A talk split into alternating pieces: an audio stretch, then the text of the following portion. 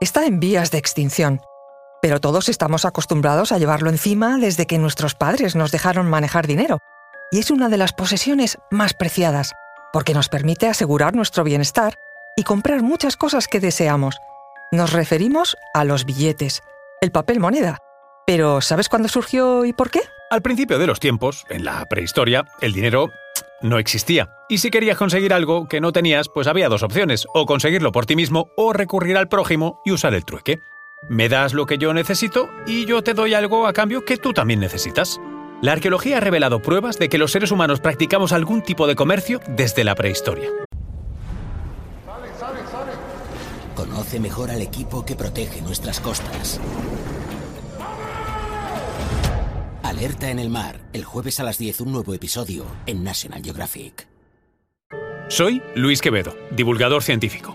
Y yo soy María José Rubio, historiadora y escritora. Y esto es Despierta tu curiosidad, un podcast diario sobre historias insólitas de National Geographic. Y recuerda, más curiosidades en el canal de National Geographic y en Disney Plus. Después llegarían otras formas de pago, como las joyas, utilizadas para pagos e intercambios en la Mesopotamia de hace 3.500 años, o la sal y el grano para el cultivo, que ya utilizaban los mayas hace más de 2.500 años, hasta que alrededor de los siglos VI y VII Cristo aparecen las monedas. Las primeras documentadas las acuñó Aliates, rey de Lidia, en la actual Turquía. Y después los egipcios, los griegos y los romanos, cuyo famoso denario, moneda de plata, fue la referencia incluso en Asia. De ahí procede el dinar, la moneda de los países musulmanes. Su valor residía en los metales preciosos con que estaban hechas. Más versátiles que el trueque eran seguro. Pero ¿y su peso? ¿Y el sonido que hacían cuando se transportaban, delatando a su dueño ante los ladrones y bandidos? Tal vez así a alguien se le ocurrió pagar con algo menos pesado y delator. ¿Qué tal un trozo de papel? Ocurrió en China, allá por el siglo VII, aunque su uso no fue oficial hasta dos siglos después. Los chinos, inventores del papel, lo llamaban dinero volante por la facilidad con que se transportaba y extendieron su uso por un vasto territorio. Aunque también hay otro motivo, la falta en aquella época de cobre, metal con el que acuñaban tradicionalmente sus monedas, y el éxito fue rotundo. Hacia el siglo X ya disponían de un sistema de circulación de estos billetes perfectamente estructurado. Eso sí, los billetes no eran emitidos por el Estado, sino por algunas familias ricas y poderosas que actuaron como garantes de su valor, hasta que la dinastía Sung decidió reglamentar su emisión en todo el país. Y se lo tomaron muy en serio, porque no tardaron en aparecer los falsificadores. A fin de cuentas, falsificar un trozo de papel era mucho más fácil, desde luego, que falsificar una moneda. El gobierno chino lo tuvo claro. Si te cazaban falsificando billetes, eras sentenciado a pena de muerte.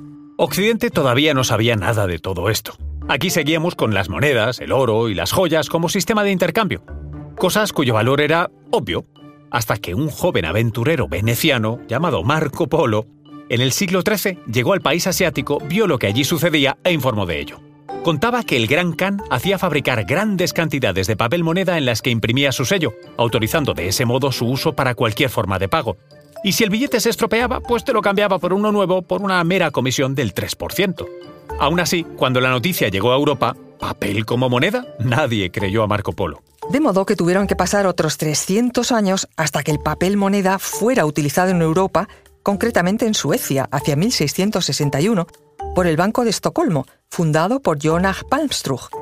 Al ser intercambiables por oro y plata, estos billetes tuvieron mucho éxito, pero el banco empezó a prestar más de lo que podía pagar, imprimiendo demasiados billetes sin la garantía necesaria, lo que le llevó evidentemente a la quiebra en 1668. Y un dato curioso respecto a España. Aunque la monarquía hispánica fue durante 300 años la mayor fábrica de moneda del mundo y el real de A8 español la primera divisa universal de comercio entre los siglos XVI y XIX, la fabricación de papel moneda fue más tardía que Inglaterra, Francia o Estados Unidos. El primer billete de España se emitió el 1 de marzo de 1783 por el Banco de San Carlos, antecesor del Banco de España. Iba impreso en varias tintas y se había fabricado en Londres. Recuerda que Despierta tu Curiosidad es un podcast diario sobre historias insólitas de National Geographic. Disfruta de más curiosidades en el canal de National Geographic y en Disney Plus. No olvides suscribirte al podcast y darle al like si has disfrutado con nuestras historias.